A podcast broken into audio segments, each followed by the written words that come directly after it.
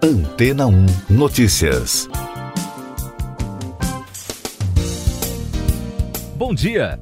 As principais empresas de tecnologia, como Facebook, Amazon, Google e Apple, estão enfrentando um aumento da pressão de órgãos reguladores em diferentes partes do mundo.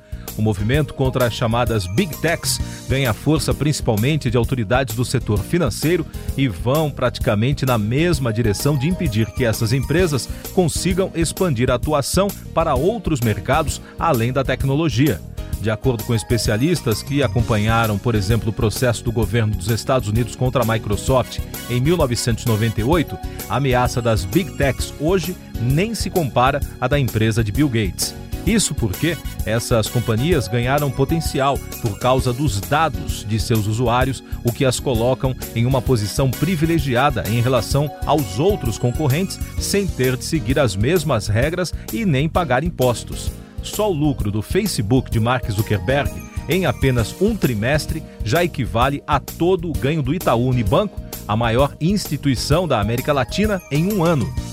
No Brasil, o Banco Central já sinalizou que as empresas de tecnologia também enfrentarão resistência para expandir suas atividades, como o bloqueio que a autoridade monetária impôs ao novo sistema de pagamentos do aplicativo WhatsApp, que pertence ao Facebook. O Brasil foi escolhido pela equipe de Zuckerberg para estrear em meios de pagamentos depois de não conseguir liberação do governo indiano. Um recente estudo do Conselho Suíço de Estabilidade Financeira apontou que as Big Techs estão avançando mais sobre o setor financeiro em mercados emergentes do que nos países desenvolvidos e faz um alerta para vulnerabilidades e riscos envolvidos neste processo. Como a pandemia beneficiou as empresas que atuam no ambiente virtual, isso elevou ainda mais as preocupações em torno de temas como o domínio de mercado, a privacidade de dados, os efeitos para a concorrência e a importância sistêmica, destaca o relatório do órgão responsável por coordenar o arcabouço regulatório financeiro no mundo pós-crise. E daqui a pouco você vai ouvir no podcast Antena ou Notícias. Eleitores decidem que Chile terá nova constituição. Italianos vão às urnas na Sardenha em eleições municipais. Manifestantes realizam marcha por reformas no governo da Tailândia. Segundo indica a apuração do plebiscito organizado no Chile no domingo, os eleitores decidiram que o país terá uma nova constituição. De acordo com a imprensa local, com 99,7% das urnas apuradas, os resultados apontavam 78,2% dos votos como favoráveis à mudança. Os chilenos também decidiram que o novo texto deve ser debatido por uma nova comissão. Cerca de 444 mil eleitores italianos foram às urnas no domingo na Sardenha, com regras sanitárias rigorosas para definir prefeitos e representantes nas câmaras municipais de 156 municípios. Nesta segunda-feira, os locais de votação voltam a funcionar. A contagem dos votos começará imediatamente após o encerramento das urnas, previsto para as 15 horas, horário local. Na Tailândia, manifestantes convocaram novos protestos depois que o primeiro-ministro se negou a renunciar, como pede um grupo que exige mais democracia e uma reforma da monarquia. Nesta segunda-feira, o movimento pretende marchar rumo à embaixada da Alemanha, um novo desafio ao rei Maha Wachiranokor, que costuma visitar esse país. Essas e outras notícias você ouve aqui na Antena 1. Oferecimento Água Rocha Branca.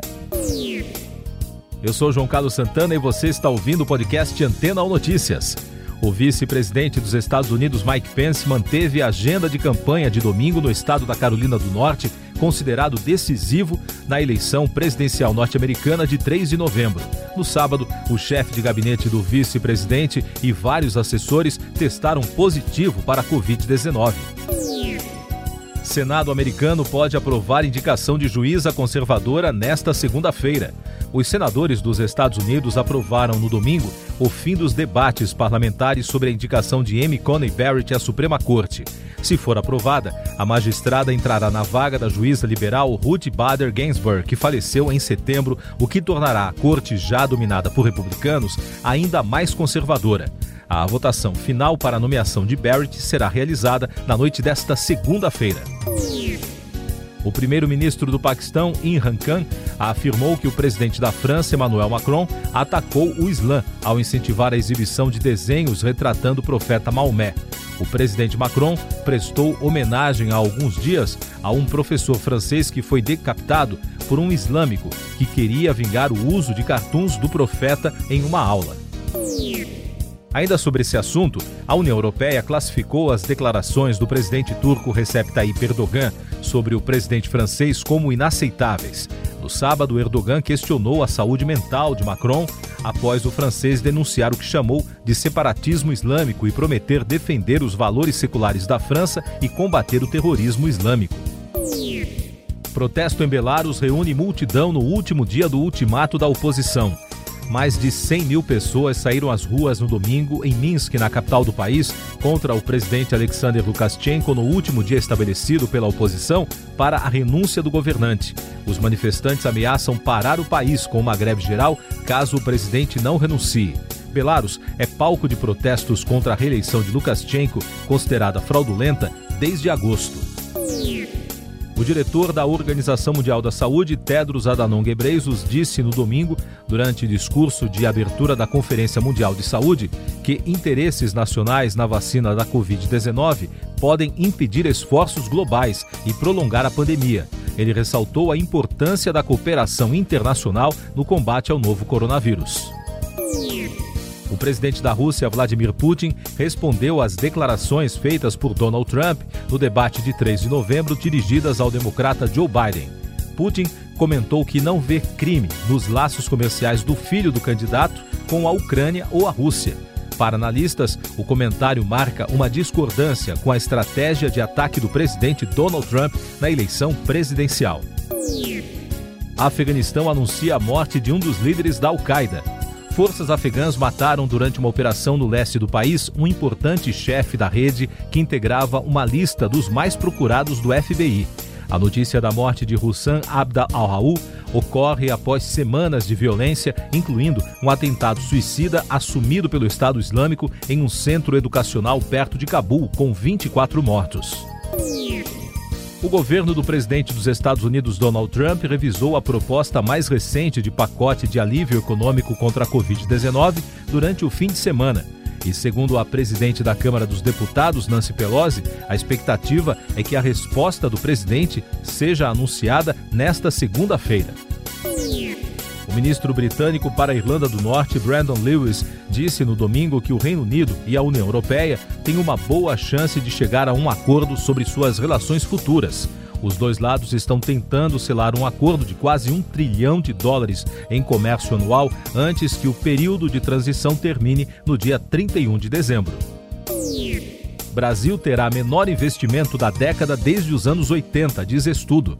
Um levantamento realizado pela FGV, a Fundação Getúlio Vargas, apontou que ao fim desta década, a economia brasileira vai ter mais um indicador ruim. O relatório aponta que entre 2011 e 2020, os investimentos deverão ter registrado queda média de 2,2% ao ano. Se os resultados se confirmarem, será a primeira queda do investimento para um período de 10 anos desde 1980 no país. O Ministério Público Federal acusou as mineradoras BHP e Vale de conluio com um advogado para reduzir a indenização de vítimas do rompimento de uma barragem de rejeitos em Mariana, Minas Gerais, e interferir em um processo judicial que tramita no Reino Unido contra a BHP. Os procuradores disseram que o juiz decidiu o caso sob sigilo, sem a devida participação do Ministério, apesar dos pedidos. Mais notícias da pandemia no podcast Antena Notícias. A Organização Mundial da Saúde registrou um novo recorde mundial de casos de Covid-19 pelo terceiro dia consecutivo no fim de semana, enquanto os Estados Unidos registraram nos últimos dias mais infectados por Covid-19 desde o início da pandemia. De acordo com a Universidade Johns Hopkins, no total 8 milhões e 600 mil pessoas já foram infectadas pelo coronavírus no país.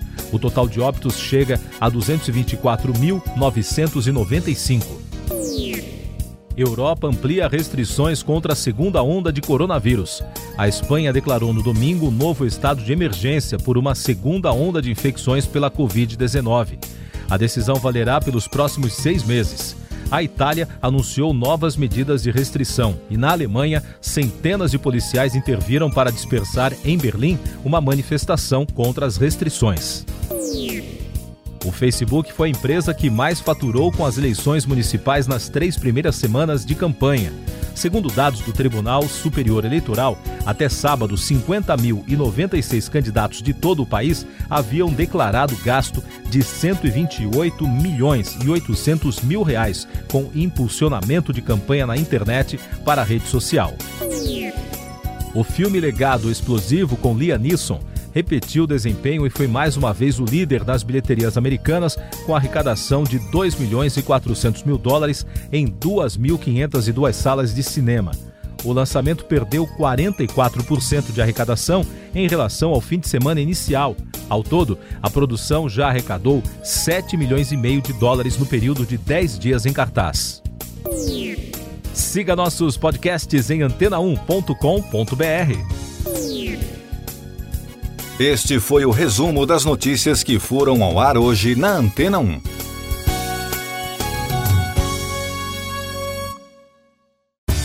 Depois de tanto conteúdo legal, que tal se hidratar com água rocha branca? O consumo regular de água durante o dia traz benefícios para a saúde, como, por exemplo, manter a pele bonita e hidratada. Rocha Branca, da fonte direto para sua casa.